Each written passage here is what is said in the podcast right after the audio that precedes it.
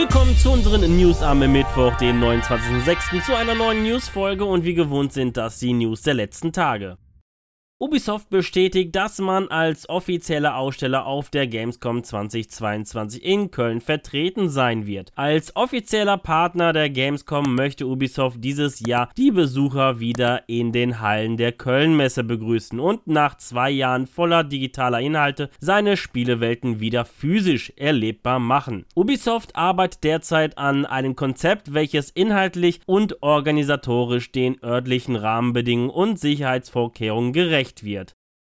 Tencent Games hat auf dem hauseigenen Event Spark 2022 44 neue Projekte für den chinesischen Markt angekündigt. Neben neuen Spielen und der Cloud Game Technologie Start Engine werden einige in Games eingesetzten Technologien auch für kulturelle, wirtschaftliche und wissenschaftliche Forschungen genutzt. Angekündigt wurde unter anderem das Open World Action Rollenspiel, welches das chinesische Martial Art Genre Wuxia mithilfe der Unreal Engine 5 spielerisch zum Leben erwecken soll. Das strategische Mobile Game Return to Empire entsteht bei der Timi Studio Group in Zusammenarbeit mit Xbox Game Studios auf Basis der Age of Empires Marke. Das Spiel soll klassische RTS-Elemente auf einem 625 Quadratkilometer großen 3D-Schlachtfeld bieten und wird speziell für den chinesischen Markt entwickelt. Darüber hinaus wird League of Legends Esports Manager ein Mobile Mobile Game zu den League of Legends Turnieren im Juli als Open Beta auf dem chinesischen Festland an den Start gehen.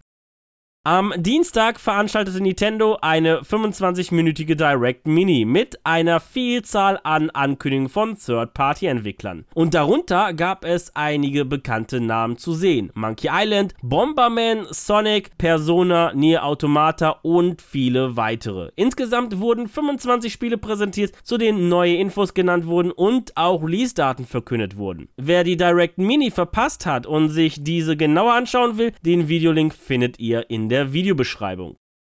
Im Rahmen der Nintendo Direct Mini gab es auch neue Infos zu Mario Plus Rabbit Sparks of Hope. Das kunterbunte Team bestehend aus Bowser, Rabbit Peach, Luigi, Rabbit Mario und Prinzessin Peach dürfen ab dem 20. Oktober 2022 exklusiv auf der Nintendo Switch gegen das bösartige kosmische Wesen namens Misera kämpfen. Neben einem neuen Trailer kündigte Ubisoft auch ein Mario Plus Rabbit Sparks of Hope Showcase an, das am 29.06. um 18 Uhr stattfinden wird. Link zum Showcase in der Videobeschreibung. Pac-Man feiert ein Comeback. Namcos 1999 erschienener PS1-Klassiker Pac-Man World erhält ein Remake. Mit Pac-Man World Repack erhält eines der beliebtesten Pac-Man-Spiele eine überarbeitete und verbesserte Version, die am 26. August 2022 für Konsolen und PC erscheinen soll. Das Original feierte damals 1999 ein Debüt im 3D-Plattforming-Genre. Mit dem Remake bringt man den Klassiker in HD-Optik mit verbessertem Gameplay und neuen Features zurück. Das Remake wird für PS5, PS4, Xbox Series, Xbox One, Steam und Nintendo Switch erscheinen.